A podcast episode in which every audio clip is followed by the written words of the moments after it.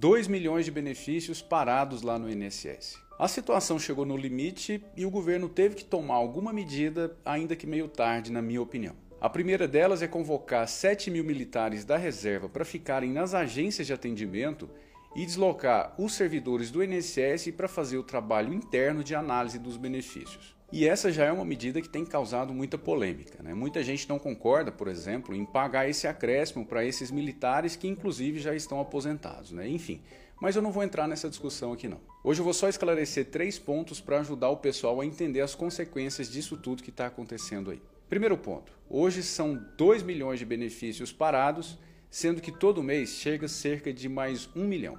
Os militares, se forem convocados hoje, só vão começar a atuar em abril, ou seja, quando eles forem começar a trabalhar, já vai ter cerca de mais 3 milhões de benefícios para serem analisados. Então é uma conta que está difícil de fechar. Segundo ponto, o governo está prometendo agilizar a análise desses processos e não a concessão desses pedidos. Então é bem provável que nessa correria toda para zerar essa fila do INSS, muitos benefícios sejam negados de forma indevida, sem a correta análise dos documentos, principalmente aqueles mais complexos, como por exemplo o que acontece nas aposentadorias por idade e por tempo de contribuição. E aí, claro, isso vai acabar parando lá na justiça para ser resolvido, como a gente está cansado de saber. Terceiro ponto.